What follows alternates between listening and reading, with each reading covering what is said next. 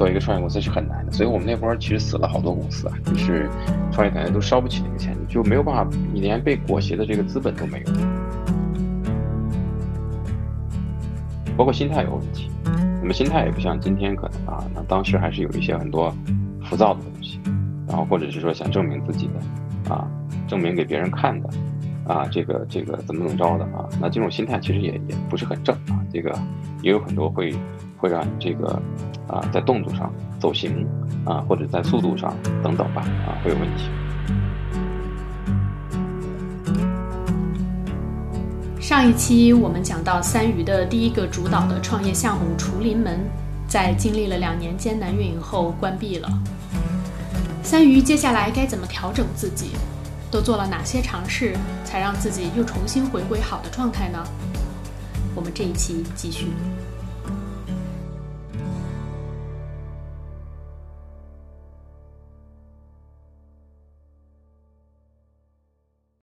这个处理门关了以后，其实对我的影响还挺大，或者打击啊、情绪状态啊，也都。你中间有休息过一段时间吗？休息关掉处理门。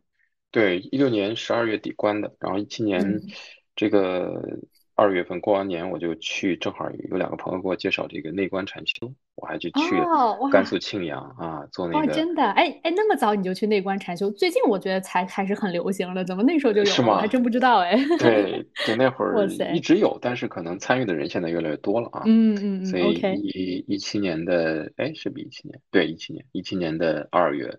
二月份刚过完年，我印象特别深刻，正好有一段时间，因为你一下找出十天时间不跟外界联系还挺难的。嗯嗯。呃，当时我就正好有这么一个窗口期，然后就去了查了这个内观禅修的这个基地，好多个基地吧，然后就是甘肃庆阳那个还是那个十天符合我的这个日程，所以我就去了。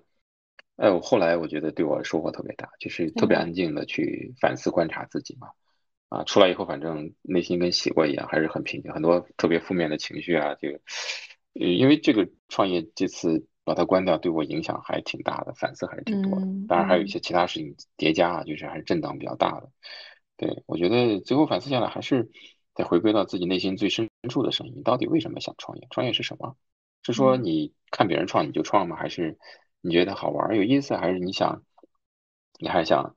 通过这个赚钱，你觉得比你在大公司打工赚的钱会更多吗？对吧？那看看起来我我觉得我这也不是啊，对吧？一直在吃老本儿。还是说你想你想证明自己，证明给谁看嘛？你说你你是对吧？别人知道你在做创业，或者有些媒体去写你，然后你在一些活动上，甚至在我们的央视啊等等，嗯，又怎么样？你最后事情没有做成，嗯，那 so what 又怎么样？那你最后图的是什么？你内心满足吗？你安宁吗？对吧？就很多这样的问题。你想来想去，最后我觉得还是要刨特别清楚，你为什么想创业，或者创业这词儿是什么意思？后来我的理解是什么呢？就创业就是做事啊，就是一个事情做成，或者你说浅显一点，我们说做生意。你看，在美国的、欧美的这个语、这个英文英文世界里面，都叫 business，对吧？嗯哼。啊，那中国你看，你要是翻译成商业也好，翻译成生意也行。对吧？你是浅层面就是做生意嘛，然后呢，你说大了，人家那个含义也有商业的意思或者事业的意思，对吧？呃，对，所以我觉得最最最深处的东西要挖清，这是关系到什么呢？就是你后面你你也会，我看你的之前问我说有没有什么困难的问题，当你碰到特别大的困难的时候，你会去找你的力量的源泉到底在哪里？嗯，你的这个力量到底够不够？是比较浅层的力量驱动力啊，还是说特别深层的啊驱动力？那么给你的推力？是不一样的，你内心能够扛得住震荡和挫折的起伏的程度也是不一样的，嗯，而这会最终成为你最可依赖的、最可靠的、强大的力量来源。如果没有这个东西，或者你没找到，那后面都容易会被震塌啊、震崩，嗯，就走不下去了。对，所以其实你你你，我看你之前的提纲里有问到说这个，在创业当中最困难的东西是什么？其实我这包括后面做子源也有很多很困难的时候，公司对好多次活不下去，或者说可能就资金链快断了。我觉得这都不是最困难的时候，包括这个员工的离职啊，来来往往的这种，嗯，最困难的就是你有一天你觉得自己内内心没劲儿了，你走不下去了，或者你感觉自己好像走不下去了，或者呢你不想走了，或者你甚至在甚至在照镜子说，哎，我还要不要走？哎，这其实最困难的时候，对于一个创业公司，对于一个事情本身来讲。但你那个时候其实也很难讲，因为 你不是你自己一个人，你身上背负的很多人，你有有这个责任，可能要带着一个公司的人。就你不想走了，那那些依靠着你，对吧？要要要拿工资的人怎么办？所以你很多时候你要打起精神来要走的，嗯，是这种。所以我我当时就因为处理门创业，我还是邀请了我好几个特别好的呃兄弟跟我一起来创业，有我大学的同学，然后有我在惠普的这个老同事。当然也有这个徐老师的这个啊，这个啊给我介绍的很牛的厨师做这个啊放联创啊，所以我们其实四个联创，找了他们三个以后呢，你把人家找出来，那最后这个事儿黄了，对吧？那我当然我也是第一次创业，可能这个心理负担也比较重啊，就觉得是不是？因为人家出来之前可能年薪都百十万，对吧？嗯，然后跟着我还这个十三个月、十四个月一分钱不拿，我自己是十五个月还是十四个月一分钱都没有拿的。嗯，刚开始你会发现创业还是非常的对，对，就财务压力什么的。对，你也都有家有口有孩子的，那这个其实大家生活上、家庭上也都有，对吧？这方面的压力或者家属放弃了一些东西跟着你的，嗯嗯。对啊，所以那你心理负担就会更重啊。嗯，是。所以我就在反思，到底你为什么创业？最后反思下来，还是想，可能想做成一件事，嗯，还是想做成一件事。那这件事情是你，呃，你的痕迹是很重的。那我从中获取的成就感、意义感非常大，啊，这是特别底层的力量。对于我而言，我是很啊想要这样的一个一个状态的，或者最后的结果的。那那其次是说，这个事如果做成了，你的回报也会很多，物质回报，那可能会比你上班要强一些，或者远远强，对吧？嗯嗯。但如果没有的话，那你什么没有？那你也就是一直在吃这个，继续在在在耗你的这个原始积累，啊，那。那这个结局就是这样的，对。后来，那你比对完，你发现你还是想不死心，或者说不甘心，是不是？觉得还是要再继续搞，继续前行，不要停下来，或者还是不甘心停下来啊？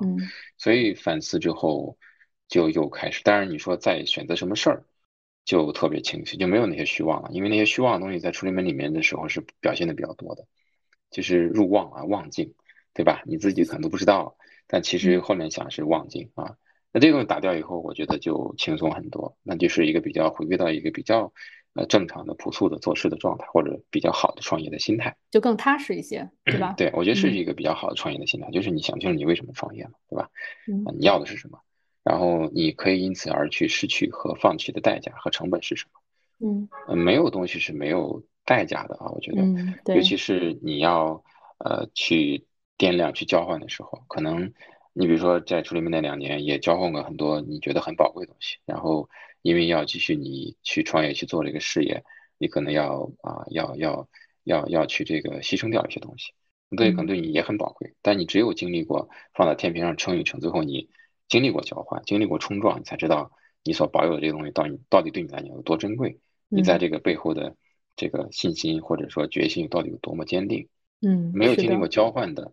不足以称之为你保持的，对，对吧？是的啊，你说你保 持一个价值观，你保持一个理念或想法或者一个选择，但是没有经历过很大的代价的交换，其实也不足以证明你真的是保持住。对，啊，所以那两年还是经历过很多这样的冲撞，最后也衬托出说，哎，我确实还是特别想在这个方面继续前行的。嗯，啊，虽然交换掉了很多宝贵的东西，嗯，但是我觉得也 OK，所以反而更让我看清楚，啊，这真的是你想要的啊。对。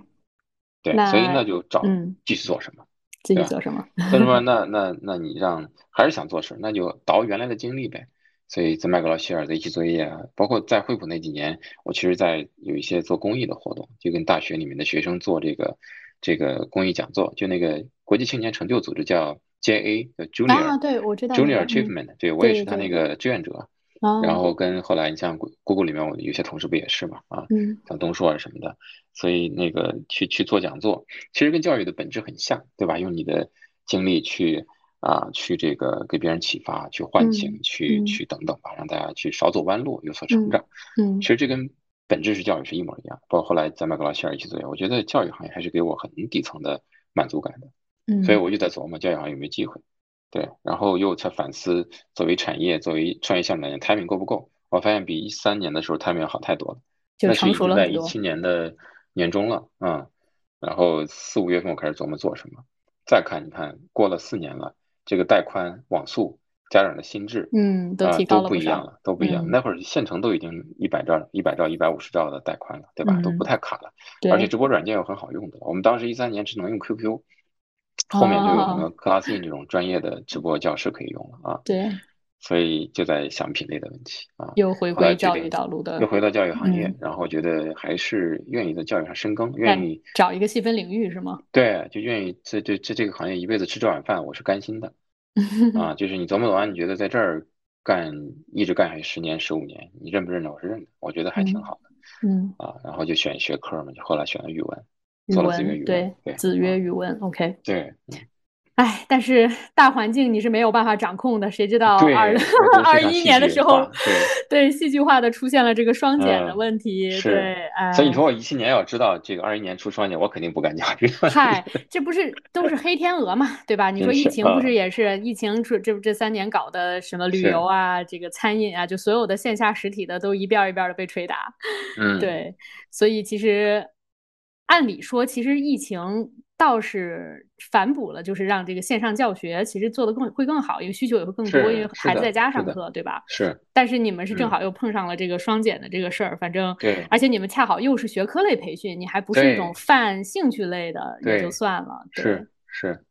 对，我觉得子曰，我从我后面也复盘啊，就是呃，从去年哎，我们是去年三月份，去年四月份把公司关之后哈，我们其实做到了四年半。啊，快五年的时候，然后关掉的，因为主要还是跟双减有关吧。我现在复盘，我觉得子曰这个项目做的本身还是可以的啊，我觉得比初林门的好太多。那个时候你也对成熟了很多，各种项目都方方面面都周到了更多。要不是这个黑天鹅的政策性的问题，其实是还是更还是不错的，对吗？对，我觉得创业从创业者来讲，你评来一个项目，可能呃是不是阶段性成功，或者说一定程度的还可以还不错。其实有两个维度嘛，第一个维度就是你这个事情本身是否在你啊希望面对的客户群体那儿创造了真正的价值，受大家认可。你比如说你的口碑好不好啊，品牌美誉度好不好，然后客户的复购率是不是很高？然后呢，你的这个经营健康度是不是很好，是有正常的利润，对吧？包括合理的增速。然后员工呢，在公司内部来讲，大家的成长是不是都还不错？而且这个这个待的都比较，大家都觉得比较心安，啊，待得住。然后在这儿有成长有空间，哎，是然后朝气蓬勃，觉得有希望，对吧？对。然后我觉得这个事情本身是有价值的，你要你把价值做出来的，不管是公司外部的客户，还是合作伙伴，还是公司内部的员工，大家都很认可这个价值，愿而且愿意在这个价值创造的这条路线上一直往前走，而且还在不断的在变大，对吧？这是一方面。第二方面就是你你有没有有有一个财务上的一个闭环，一个回报，对吧？那那不光是事业感、成就感。还有一个就是你的物质回报，这是第二个维度。那我觉得子曰都还是做到了，所以其实，呃，我觉得还还行，这个事儿做的啊，我觉得比上一次要做的好很多。包括自己对创业的心态，然后对商业运作的这个这个能力和和这个水准，可能比原来还是提高了不少。啊，我觉得经营过程中的节奏把握呀，这个各方面还是比上一次可能这个表现的好一点啊。所以最后，其实我们在二零二二一年。的年初的时候啊，我们其实后来判断这个自己独立做大，甚至上市啊，可能可能性已经比较渺茫了。因为竞争，在线教育这几年竞争是极其惨烈的啊，有有你知道有很多的钱啊，大概可能上百亿美金，那么多人才进入，很卷。我们后来发现，我们这个独立想做大已经没有这个可能了。那很务实的想法就是，你你你的终局是什么？可能就得找一个抱大腿啊，对。所以后来我们就。并购给了一家美股的上市公司，啊，签了这个并购的协议了，然后就就等着这个打款嘛，对吧？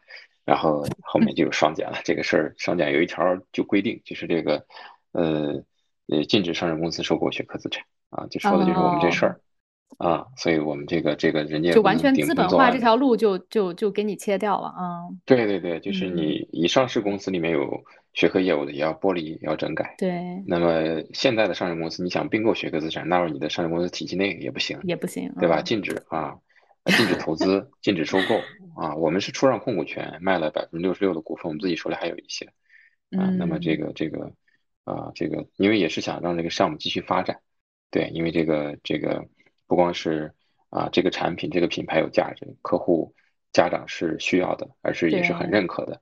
那么员工来讲，大家也有一个可以继续往前做，继续有职业发展的平台和空间，这个事业本身可以继续往前做，继续变大，无非可能是控股权嘛，对吧？这个时候我们也想通了，如果能让这个事情继续，子月继续涨，那我们也愿意跟一个这个更大的力量去结合，从而让这个事情可以可以持续，然后我们呢也有一些阶段性的回报，对吧？嗯，所以这个事儿就是就这么最后，那你很冷静的想完，这可能就是一个比较务实的一个一个结果啊。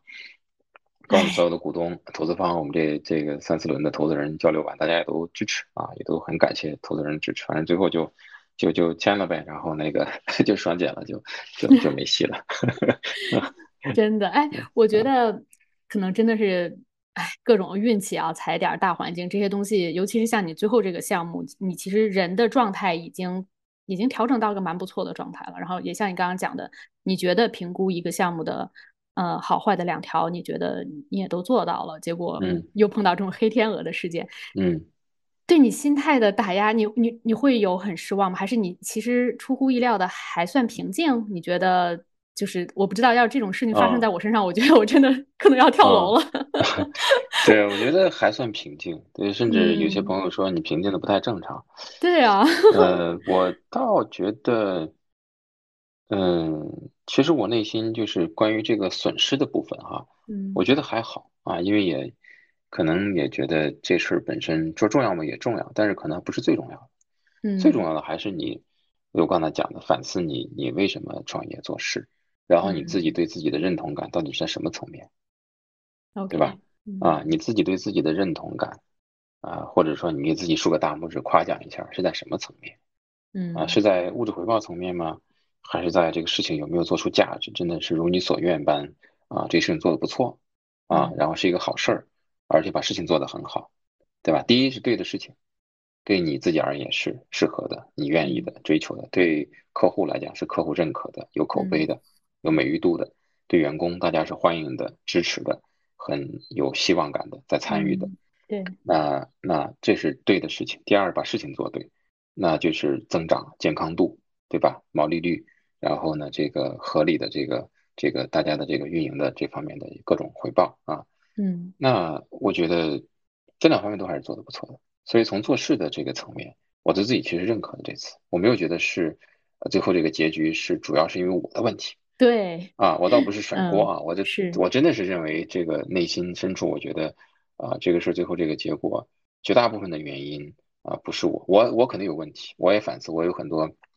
当时在在这个后期并购过程中，有一些条款细节，当然有一些一些投资人币种的，因为我们拿过美元的基金的钱，嗯，然后最后出收购款只能人民币，所以有些技术细节拖了很多时间，拖了大概有一两个月吧，啊，那可能那这这种时间如果当时可能更快的解决掉，可能也不会有这些技术细节，但我觉得，嗯，这是我可能会去啊要把控的东西，但是，嗯，绝大部分的原因其实还是不可抗力。啊，对，外部的，对，那所以我对自己其实是啊，是是是没有太多苛责的，所以我对自己是认可的，所以内心你对自己的认可在这个层面，然后你又觉得干得不错，所以其实就还好啊。你至于说其他的损失有没有，那只是一个遗憾，这个遗憾也没多大，也还好，因为你觉得，嗯，所以我老我老对自己说，我觉得哪怕是在做子曰的过程中啊，我觉得这你看我们做了快五年，你要加上筹备期那那小半年，可能都。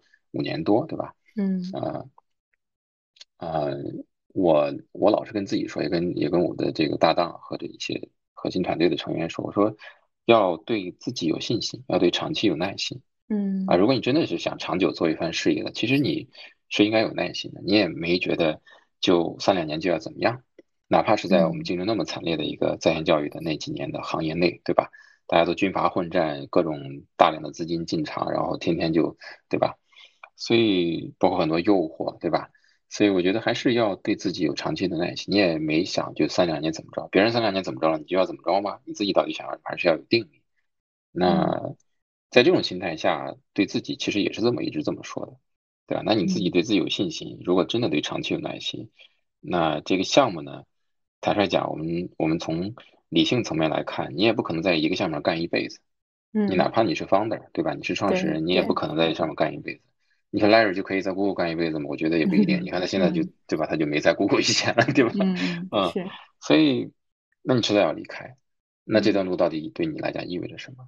嗯，嗯，然后呢，我觉得问心无愧，对吧？嗯，对你问心无愧你你你能你自己调整好的状态做到的事情都做到了，那不可抗拒之力，呃，你再陷入自责也没有什么用。对，其实呃，嗯超乎异常的平静，其实说明你其实内心达到你想修炼到的那个状态了。我觉得这就是嗯。非常好的一件事情，对吧？对，我觉得这个事儿本身对我也又是一次这个历练啊，就是这种事儿也确实第一次碰到啊，这这这个这个之前没碰到过这种事儿。对，下一次还要考虑到这个大环境的这种黑天鹅事件你要有对冲的这个止损啊，或者是各种的 Plan B。对，所以我有两个体会，第一个就是，呃，创业过程中可能有两部分，第一部分是你自己完全可以把控的，你做的好不好，你可以影响的部分，对吧？第嗯，二部分就是你自己不可把控的、不可预料的对，啊、不可抗力的或者突发的，反正是你不可控的部分。所以这嗯两部分在任何一个创业项目、任任何一次创业经历里面都有，无非可能占比不同而已嗯啊。那你要接受这就是事实现状，那你把你可控的部分做到极致做好，你可能就可以问心无愧了，可以心安了，也不必过多苛责，因为那些不可抗的部分就对自己怎么着，或者对自己嗯有不同的评价或者过多的情绪，我觉得没有必要。嗯那你还不如多节约点儿精力、精神、精气神儿，去不要那么多耗散，去下一段路，对吧？这也是务实的精神啊。嗯，对，对，第二个就是选项目，或者你去在琢磨创业项目时候，其实，在做子曰的时候，在做子曰之前吧，我在在评估、在调研的过程中，当时还是只是考虑啊，这个行业教育行业挺好，对吧？这是一个好事儿，好的行业，然后这那个行业内有的一些机会点。呃，然后做着做着发现，最后结局来讲，你发现你就像打比方，就是你原来只是考虑在土壤上种什么树、什么农作物，对吧？你后来发现地壳都在变动，我今天就得考虑地壳的问题。你这个比喻实在太形象了。哎呦，我去，光考虑土壤不够啊，这个这个这个震荡有点大。啊，对，对，所以但可是真的你没没有啊，办法预计啊，我觉得这个真的很难预计。对，就是是。我们要认识到新时代的特色嘛，对吧？这个，这个，但我觉得可能可能可以结合看一些中国长期嗯的一些社会发展的状态哈，比如说中嗯国之嗯，后长期少子化，对，那年轻人会越来越少。那你当然做教育，这不是说教育就没得做啊，那可能嗯其实呃年轻人越来越少，但其实大家对好学校有好的教学质量这件事儿追求还是越来越高的。嗯对，所以嗯，其实不是说这里面完全没得做。然后呢，另，外就是那可能大的再往上一个大的方向，可能就是什么医疗健康，因为人的寿命会嗯越来越长，老年人会越来越多，对吧？其实，这也是一个比较就是中国整个社会情况的这个大环境，对。嗯但这嗯中间像双减 这样子的什么，疫情啊这种事儿，就是真的嗯没有办法去预计啊。对，对。嗯，我觉得双减政策，国家出发点初心是也是好的，对对对，也是好的。我其实。我也是但是确实有点一刀嗯，切了，我觉得，嗯对，我也支持啊。虽然对我们影响也很大，但是我觉得这个政策制定的本身初心来讲也是好的。嗯，是，那只不过作为一个创业者，你要去考虑商业项目来讲，可能这方面就要考虑更多。就像你刚才讲的，应该考虑更多的，可能是国家在中长期，然后可能是国家层面硬约束必须要干的事儿，嗯所以它这个地壳就更稳定。对吧？你比如少子化的问题，然后小孩儿越来嗯越少的问题，然后嗯。老人越来越老龄化的问题，嗯还嗯。有就是能源的这个安全问题，中美现在的博弈，对吧？嗯有一天如果真的这个很很紧张的话，能源的安全就是个问题，嗯。然嗯后粮食安全的问题，然后还有污染的嗯，问题，对，呃，还有很多高端制造的，对吧？产业升级的，啊、生物制药的，其实嗯都是一些国家层面在倡导的，就基本二十大报告里面写的很清楚，对吧？那国家层面必须支持什么，我们需要什么的所以你啊，们的因为我觉得其实政治敏感度要越来越提高。就是你要更理解总公司。我说这个总公司是中国啊，这个国家，特别像一个总公司，对啊，嗯原来，可能你作为子公司、分公司，你考虑自己的一亩三分地就行了，但是现在不行，这个大环境、大气嗯候都在裹挟每个人，每个人不可，避免的在跟国运在绑定。啊，那嗯么这个也应该可能更多的从啊这个啊多维的多层次的角度去审视自己和自己要做的事情，那是不是有跟更高的气候啊，我们说跟总公司有更多的关联和助力，嗯这已嗯，经变成一个非常现实的问题了，不是你想不想，的问题了啊。是。是，所以呢，我觉得这些可能是呃新的时代开启的，时候确实跟原来过去三四十年改革开放这个过程中不一样。对，嗯你像我们，在 Google 那会儿一，哦，我们说二十二十一世纪二十年代刚开始，对吧？你现在这个这个到快到三十年代，二二到到三十年代，三十年代开启，过了十几年了，然后国际上的格局也跟原来非常不同了。对，这大气候你发现最后会影响每个人的啊，确实是，所以这也是我们考量的点啊，这是第二个体会。对，挺好，挺好。我觉得，呃，接下来我最后两个问题哈，就是第一，就是呃，一个大厂打工人，像我其实做这档。访谈节目也是因为我觉得我在大厂打了太久的工了，然后再加上从国外回来，一度真的还挺不适应的。然后呢，也在跟别人加入一些创业项目。然后我是非技术出身的哈，你其实是技术出身，你主动选择去做跟销售市场相关的东西。那我其实非技术出身，我不是主动选，我只能做跟销售市场相关、更更更密切的东西。对，所以我觉得想听听你对。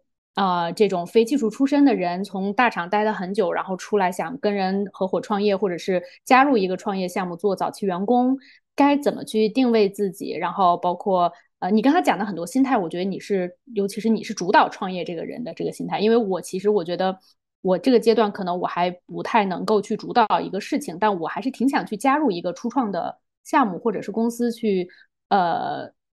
做一些贡献，那也像你说的，我说有的时候我就会在觉得，到底我能做什么？就我能贡献给他什么？你刚才之前提到一个最早那个一起作业网的人，一开始有去叫你去，然后你当时也不知道能够能够给他们提供什么，所以一开始没有去。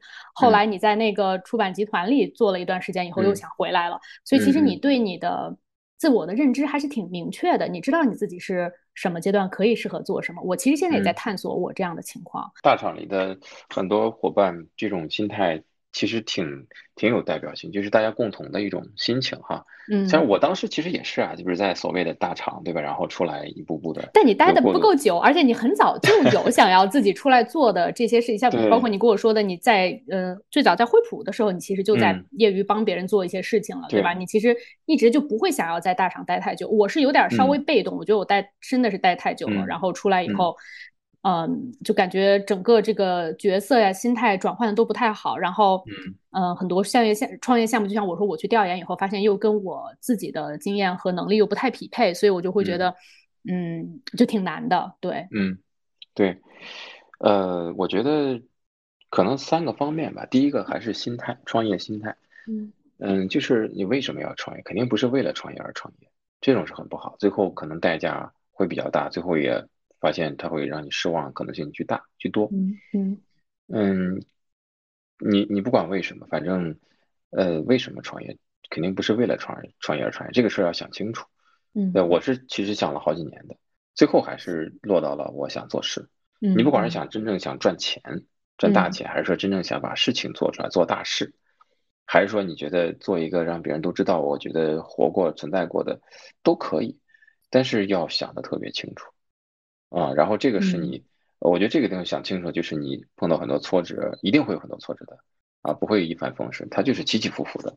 嗯，但浮浮浮浮的时候，然后还起不来，还一直在浮的时候，那你的个内心力量从哪来？就从这儿来。嗯，所以这个事儿想的越清楚，力量源就越足，越能够穿越啊黑暗的时候或者痛苦的深渊，能够自己把自己拔起来。其实没有人能够把你给捞出来，就自己捞出来自己的。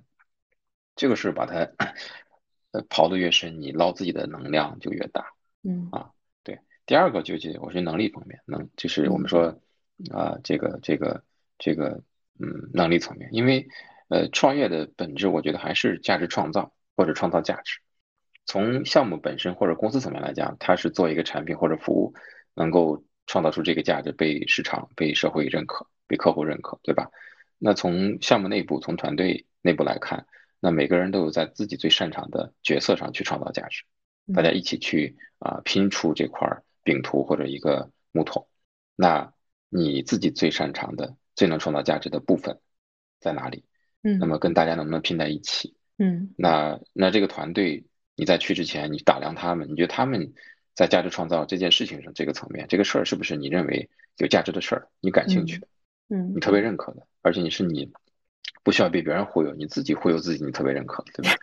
啊，因为如果是别人说服你，你被说服了，因为这个事儿还是有点，可能最后还是会有不那么心甘情愿。对，哎，如果你自己特别认同的，你觉得这个事儿有意义、有价值、有有意思，我觉得有意思可能比较浅啊。你觉得有价值，更深层可能有意义，你觉得愿意啊透支你将来的，呃花花你花费你将来五年、十年甚至更长时间，你砸在这个事情上你是愿意的。嗯，那我觉得这个价值创造是要想清楚，所以嗯事儿的层面和团队内部你个人的角色的贡献层面，其实本质上来，我觉得价值创业就是创造价值嘛。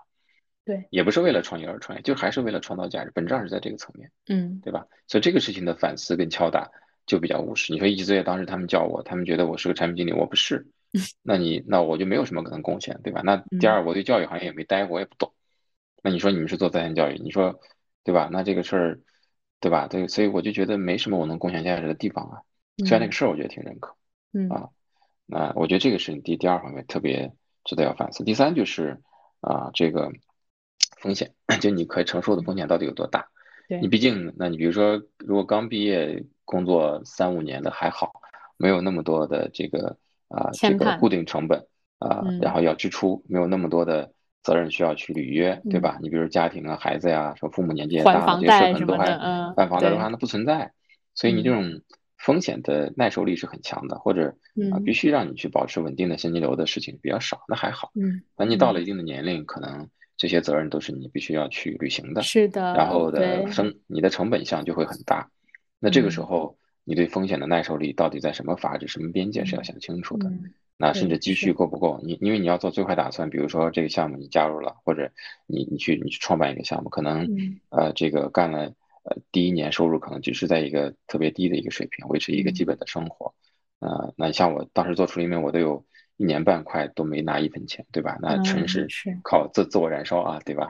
那 那那比如说这项目可能中间有正常的工资收入，嗯但是可能 你的期权啊、股份变现都还看不着，或者最后这项目失败了，对吧？嗯没做起来，没做起来太正常了，对我也觉得，嗯。你看我都没没对吧，在我手里都有好几个项目了，所以那那这种背后你是没有现金回报的，你怎么办？嗯。那你的风险的耐受力，你背后的这些需要你去尽责的啊、尽职的部分，是不是还能够有能力去履约？啊？这嗯。是很现实的问题，自己到底是多大的阀值，这是第嗯。三个需要特别清楚的判断。那么我觉得嗯。这三点下来，啊，基本上就差不多可以去开始了。那至于说你嗯。是参与，那跟他们一起，还是说你去主导，我觉得这只是还是在价值创造这个第二点里面具体的这个啊个人的这个长短项的一个匹嗯。配。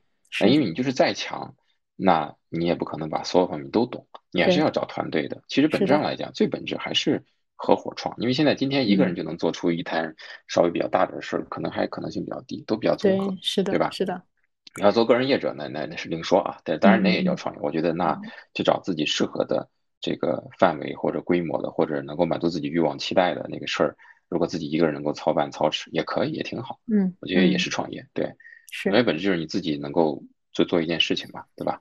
那嗯如果想做那个什么可能复杂一点或或者大一点的的事儿，嗯那那你都要配合基本上势必是要大家一起配合。那配合无非就是呃，你你的你的你你在这个事情上，你自己能够贡献的部分到底相对比例能占多大，这是能够比较公允的，其实能够啊，我们说能够能够评估出来的，那就是你的嗯空间，对吧？这个嗯也很合理，只要它合理 reasonable 就可以。对吧？所以这个事儿呢，不管你是那主导你，虽然主导，但是你的承担的这个法律风险，你的责任也是最大的，对吧？那所有嗯事情都找你，那最后你比如说你这个子曰后面我们关掉的时候，很多这个这个这个政府部门过来都找我，也不找别人啊，对吧？所以这个事儿也是也是也是也是这个合理的啊，它是公允的啊，所以我觉得这个倒无所谓，主要还是想清楚，呃，自己最擅长能创造价值的部分，跟大家的匹配的这个匹配点在哪里。然后在这个事儿里面自己所负责的部分，你的这个付出，对吧？你的创造价值跟回报跟大家的配合是不是一个合理的一个状态就可以了？当然，再一个长期心态，对吧？你你你你可能如果第一次创业，也不要期待说你这一把就会做得很好，对啊你也需要有一个嗯学习过程。是的那可，能起码人家还付你钱，是你一个学习的一个经历，嗯对吧？那你如果表现不好，那那公司其实也受损失啊，对吧？那这个事儿就是起码是一个学习的历程。那你你也你也知道说这个事儿如果最后比如说没有没有没有做得很如意，那可能也不是你最后一个事儿，你可能还会还会有新的事情，对所以它也是一段路一段路的啊，不是嗯说这条路就一直走到八十岁，也不太可能。所以这个还是长期心态，是一个是一个啊一步一步一个台阶一个台阶的一个比较扎实稳定的心态，会嗯容易比较有合理的预期啊。哎呀，非常感谢，非常感谢，我觉得你说的特别好。嗯，那哎，最后一个问题哈，也不算是问题了，算是嗯我们这次访谈的结束的部分嗯，哈。我想请你分享一个你自己的爱好。我呢，看你刷朋友圈儿，经常分享的就是 跑步，对吧？可以稍微聊一聊，你是不是经常去参加？就以前马拉松很活跃的时候，都会去嗯报名各地的马拉松啊。然后你从跑步这件事儿里，对你就是正常的平时在呃创业中啊，这带给你的一些正向的职业上的反馈，对吗？嗯，然后另外一个就是可以再请你分享一个你期待中的生活方式，就是你现在做、啊你现在生就是日常的这个生活方式是你期待的嘛？就我、嗯。我说的生活方式可能会比较具体哈，就是、嗯。就是日常的节奏啊，嗯。你早上起来，然后洗漱、吃饭，然后上嗯。班，然后呃，你可能你你不是打工人了，你可能不用赶着某个点去干什么，但你每天的 schedule 你的会，你要去见什么人，嗯。事情推展的这个呃推进的这个这个进度，然后你都能把嗯。控，然后嗯。包括你有足够的休息时间吗？嗯然后你有足够的休闲的社交时间吗？对，哦然后包括就是这些，你现在日常生活是是你的理想状态吗？然后如果哦不是的话，嗯你的理想状态是什么？对 OK，好，嗯好两个问题先是爱好嗯问的嗯特别好。对，第一个确实我主要 的爱好，其实我没什么爱好，特别的特别的无趣的一个人，就 是呃，真的没什么爱好。就是你要说跑步，可能是我我这个月正好跑步六六周年了，对，其实跑了六哦年了。如果说六年算是一个爱好的话，那就算，我觉得你还是你说。六周年是你是有加入了一个组织吗？还是你自己记录的我自己记录啊，我自己开始跑步，嗯正儿八经规律性的跑步啊，到现在六年了。对，那是一一七年三月份开始跑的。嗯嗯啊其实就出离门这个做完，然后禅修回来，三月份开始跑的啊，洗啊。心革面。对，就觉得，因为当时状态很不好，但是禅修以后很好，就是状态好了很多。嗯嗯那我想呢，怎么能让自己有保持一个不错的状态？所以最早是因为这个，嗯然后锻炼身体是很好的，然后尝试了各种锻炼身体的方式，发现成本都很高，综合成本。你比如说，要么你有些得找人，有有些得有场地，有些得可能得有很多器械或干嘛，都很费劲，对吧？然后你发现不用约人，随时随地，然后不用场地，对设备要求也非常简单，一双鞋就可以了，就最后就跑步了，刮风下雨都可以，无所谓。嗯嗯呃，也所以，然后嗯，成本最低才有可能持续，因为我的目的还是想持续啊，所以呢，就跑步就就就下来，然后也不是坚持。平时早上还是嗯晚上？就什么时我在？有工作的时候，现在是这个没工作的时候啊，有工作的嗯时候一般是早上啊，嗯因为嗯晚上不一定到几点，所以早上和这个周末会是早上可能短距离吧，五六公里，周末可能长距离，十十五啊什么的。就全部都是户外哈，不是去健身房的跑步机上。对，都是户外。我觉得健身房，嗯我觉得还是比较憋闷的啊。嗯嗯然后呢，这个因为我跑步的时候，有的时候可能想想点事儿，对吧？自己琢磨琢磨啊，想想东西，所以呃，很多时候是耳朵里面没有音乐，也也也也没有什么，就是就是自己跟自己相处，琢磨点东西，安静一下，想想事儿。有些时候呢，听着音乐，所以户室外的会好一点啊。然后嗯呢，这个呃，所以这是跑步是一个爱好，其他就是看书了啊，看个乱七八糟的各种各样的书，感兴趣的。但我觉得嗯我看我从一七年开始，我记录我的每年看书的书单。一七年看的是最多的啊，一八年就少了一半儿，一九年呢也就差不多，二零二一、二二，反正没有一七年看的多，那年可能大概一年是多少本？一年，我想想，一年现在比较少，现在现在也就是二三二十多本书吧，一年。OK，啊，一七年所以一看了大概有七年可能到三四十四四十四十本啊差不多 OK，嗯。嗯然后我看书比较慢，就是一本书嗯可能会翻来覆去的读某一段话或者一句话，就比较慢。是实体对所以书呢还是电子书？实体书，实体书书。OK，我觉得实体嗯书可能会让你思考起来会更有啊深度的沉浸下去习惯。但是我可能还是个人习惯，我没有特别习惯在电子书上看，待会明也会有一些嗯更电子版本，主要是一些其他零碎场景的补充。嗯所以也嗯就跑步跟看书吧。嗯，跑挺步是我觉得收获特别大的啊，呃当然看书也是，就是嗯。也一直能坚持下来。我觉得可能跟你正好，呃，楚临门结束以后，然后状对态不好，然后去调整对了状态，回来以后觉对得，呃，有了一个长期主义的心态以后，不管是做事有着长期主义的嗯心态，然后你想说，哎，那我把这件事跑步这件事也发展成一个嗯长期主义的爱好，然后嗯坚持下对来。所以其实这两个是并行的，可能也跑步这件事儿也是帮你稳定心态的一件事儿，可能对你做？很多事情，其实有没有想清楚目的跟漫无目的的做还是不太一样。你越想的越清楚，如果这些事情真的是能助力到你的目的，它自然就会长期持续。嗯，比如跑步，我的目的就是健康，保持好状态，也不是跑马，虽然跑了几个马，就是，但是呢，主要还是健康跑。我希望能跑到，比如说七八十岁，对吧？还能跑。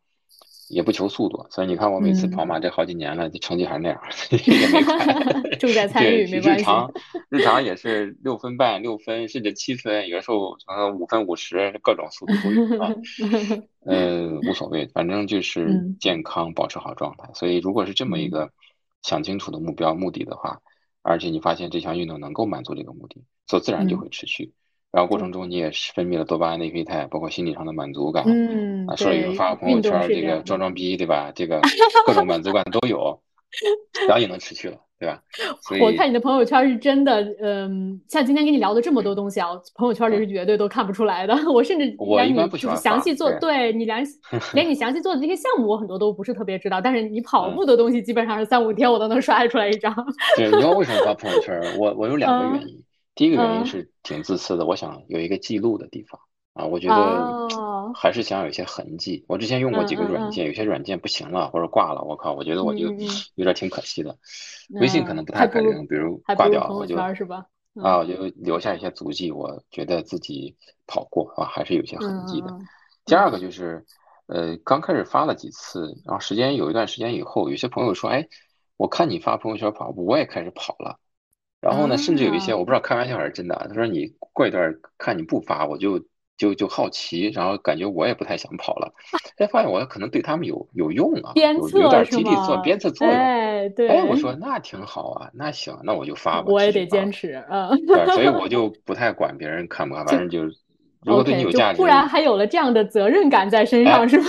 我觉得被绑架了，你看看这个，对，然后太有趣了，真的。我过一段时间，我还 有人会给我发私信说：“哎，你怎么不发朋友圈跑步了？”我感觉就受影响了，我觉得啊。然后我说：“好吧，那那就如果发对对某些人有用，那就不管对谁，那那就发嗯。”这两个原因，就别的我也不愿意发，就就这种记录。我觉得这个爱好还是对自己帮助特别大，在于。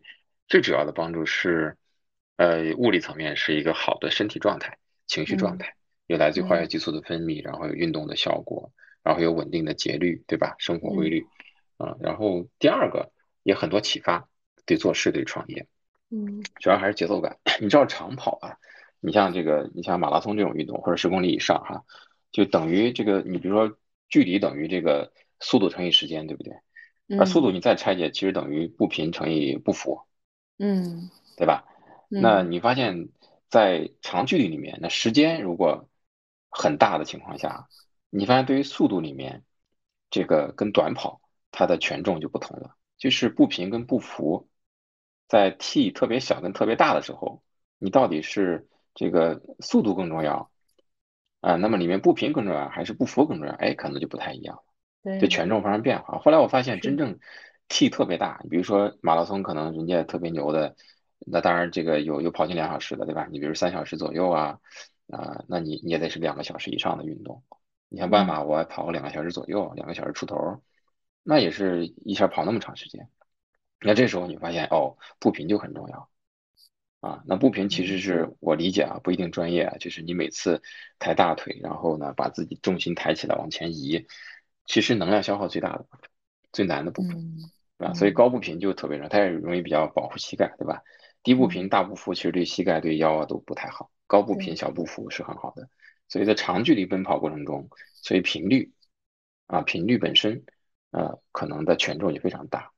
那所以跟创业就很像。如果真的是一个长跑的话，我们老说好人好多人打比方说这个创业就像跑马拉松，我都不知道他们真的有没有跑过马拉松啊？这 个对你跑过会理解说哦，为什么它像马拉松？对，它就是这个这个频率可能就很重要，所以跑步里面我比较重视还是重视步频的问题。对，那就跟你创业里面的节奏感，你不管外界什么样的变化，这个公司业务的进展顺不顺利，然后竞争对手是怎么样的，有没有一些诱惑或者压力，或者投资人拉扯你，员工逼你，或者核心团队的兄弟们对你有什么样的这样发散的那样发散的一些需求，对吧？那你自己内心有没有一个稳定的频率感、节奏感啊？不乱。对吧？还不是你步子大小的问题。你说日拱一卒，日行三十里，其实很多这个 说的都是这个问题。你包括说这个善善意者，这个通盘无妙手啊，其实也是，对吧？就是你你不要让一些特别突发的情况发生，可能都是一些日常。你把很多日常真正训练出日常了，可能面对非常的情况，你才能保持日常啊。所以我就说，如常可能是一个很难的一个境界，但我觉得是值得在真正每一个如常的日子里面去训练如常的能力，才能够在非常时刻依然保持如常。所以这个事儿就是太好了，所以就是一个我们说底层的这个这个节奏感的训练就很重要。跑步对我很大的贡献，我觉得还是在于节奏感的感悟、启发和日常在身体上的一次次的操练啊，所以你才会有一个自己稳定的内心节奏，包括个人成长。你说一个项目成了失败了，有起起伏伏的。那你自己的节奏感有没有？别人问我，最近还有朋友问我说：“你焦虑吗？你看你又一年没收入了。”我我说我还好吧。对，这个这个，你崇礼门关了之后到子曰，有有大半年。对，这个元旦一七年元旦到十月二十五号，我们创办子曰。那你看这次都有马上一年了。嗯，我觉得你的心态真的是一次一次的连续创业啊，不管是之前是 因为自己的原因的不成功，或者是后来这个是因为大环境的问题哈，我觉得其实你真的修炼的挺好的。然后跑步，从你一七年从上一个上一个不成功的这个这个事情出来以后，带着你最近这五六年的心态，实际上是逐步逐步的更踏实了，对吧？嗯嗯，对对。那呃。那就回到我刚才说的第二个问题，就是你期待的生活方式，你现在是在过着你期待的生活方式吗？就是比如说跑步这件事情，稳定你的状态，其实这就是你的生活方式，你你已经达到了，是是这样的。我觉得还可以，总体评价我觉得还可以，反正比之前强。就子曰的时候比在出联名的时候强，现在又比子曰的时候可能更好一点。什么意思呢？就是更平衡了。以前就特别极致，特别失衡，那么可能百分之九十五的精力都在工作上。对，那是一种也是可能被动的被抽离的状态，因为你第一次干，或者紧张，或者手生，对吧？生手，嗯，然后驾驭能力也没有那么强，心理也没有那么大的这个安全度或者心态啊，各方面都不太行，所以被被被被裹挟、被牵引的程度是比较深的。对啊，那越来越你能够牵引事情的力量越来越大，那你就更容易均衡了。你比如说分给家人、分给朋友、分给同学，那以前可能我除了工作。很少跟别人打交道，我也很少社交啊。那但你作为一个人的来讲，作为一个人的心理结构，长期下来可能会会有失衡，会有问题的啊，或者对自己其实也不健康，也也太残忍了啊，也不太好啊。然后周围的人也会觉得你特别冷，明明没有对吧？没有连接或者没有这个啊，等等等吧。我觉得没有贡献或者什么，大家没有情感的流动，对吧？没有相聚，你自己也会觉得哎，怪怪的。啊，长期会出问题，会会会是问题，所以我觉得就是从失衡到逐渐平衡，我觉得现在可能还可以，比原来好很多了。啊，就你有一个固定的时间可以放松下来，就是你你当你想放松的时候，你可以抛开工作上的事情，比较 enjoy 这个放松的状态，是吗？是，对，是，就不是说哎，我又想放松，还又焦虑，担心着公公司里的事情那样子，其实整个人也就是很很。很很很被吊着的那种感觉，嗯，对，我觉得心力、脑力、体力这三三个方面是要逐步提升。当你心力足够强的时候，你是能够有些事情放得下的。比如说特别紧急的、特别挠头的事儿来了，你还能够，比如说给自己啊十分钟时间去走一走，不想这些事儿，或者今天晚上有些事儿没处理完，你就倒头就睡，还能睡得着，第二天再开始搞。对，我觉得现在年纪大了啊，真的就是 能倒头就睡，这这个这个功能真的也是我觉得，因为我跟我先生他其实就是一个比较事儿不往心里去的人啊，嗯，他就是真的挺好的，沾枕头就睡的人，我其实特别羡慕这种啊，对对，然后 我其实是一种有点偏焦虑，就是大小事儿可能稍微往心里去，尤其是睡前去再多想的话，就真的会容易睡不着，对，就挺挺挺不好的，所以我觉得，当一旦这种状态出现的时候，因为你晚上。脑子活跃太多，然后你就变得睡得晚，睡得晚以后，你早上起来又是整个人就很迷糊，第二天状态又不好，就是，这样会变成个恶性循环。对，对对对。所以我觉得你可能跑步也会也会消解一 些这方面的事情。非常会有对吧？就是有有一项稳定的、有规律性的运动，嗯，对自己生活的基础的这种我们说定节奏的贡献还是很大的。啊，它是在生理层面的一种固定器、稳定器、是节拍器。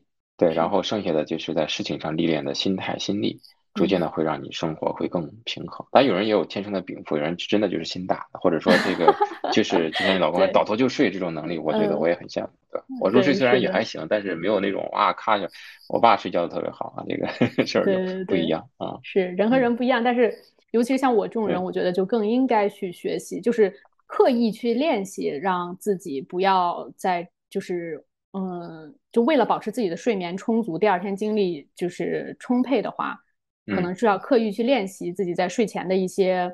routine，然后让自己去 disconnect 一些焦虑的事情，对对，然后可能就是尽量把一些呃烦心的东西在睡前给处理掉，就不要把它带到那个要要睡觉的环境里，就会不好。没错，我也是在会刻意的锻炼自己这些。对，哎呀，太棒太棒了！我觉得今天收获很多啊，有机会可以再更深入的聊一聊，包括你现在其实有在探索新的方向，对吧？那我我就不在这个节目里再问太多了，因为可能涉及到一些你们还没有公开的东西。嗯，对。但是我觉得你之前你能很开诚布公的跟我分享你之前的一些心态，尤其是在，呃，你愿意承认自己的失败，或者说愿意承认自己之前做的不好的这些点，我觉得是是非常非常值得学习的。嗯。对，反正面对自己吧，就越来越真实，会越来越有力量。嗯，我觉得就像 剥洋葱，逐步逐步。我觉得你这最近十年的经历，从你从 Google 出来就开始在做这样，呃，走创业这条道，应该有十年了。那其实就是一步一步的把自己像个洋葱一样的外壳一点点剥掉，然后一次一次去试自己的，嗯，怎么讲，优势劣势，然后舒适度，对，然后包括擅长的东西，然后尤其是心态的打磨，我觉得。花了十年，我觉得从我今天开始算，要是让我往后告诉我我要花十年做这些事情，我可能都要想一想，哎，我我真的愿意投入这么多吗？或者我我我可能会本能的去想，有什么捷径可以让我更快的？但是我觉得可能很难，因为这些就像你创业中遇到的很多东西，可能真的都不是你能掌控的。这这些，尤其政策上的事情，像你说的那个地地壳的不稳定，这些事情 就是没有办法走捷径。对，是。我觉得如果用创业来去给自己定时间周期，确实比较难支撑。说我呀，我要十年、二十年。但如果更底层在看自己是在做事，而且是在个人成长，所以在这两个维度上，其实穿越周期可能就时间可以更长。你也不觉得有什么，因为你一辈子都要成长，人到老还成长到老，对吧？做事你也不可能说现在就睡大觉，你也可能干到比如说什么阶段，所以这个还好，对。我觉得大家就是就是继续走就好了啊！谢谢谢谢谢谢。好，感谢你的时间，非常好。谢谢谢谢你的时间，好的，那我们有机会再聊。线下见呗啊！好，好的，没问题。嗯，拜拜，谢谢，拜拜，好。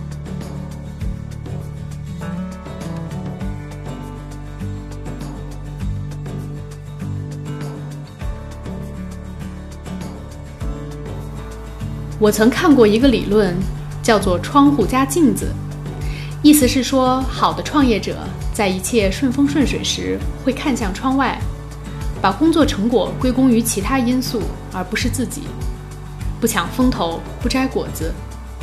而当工作出现差错，他们会照照镜子，把挫折和失败归咎于自身，不是怨天尤人的指责客观环境或其他人，而且他们还会对着镜子问：“我本来哪里可以做得更好？”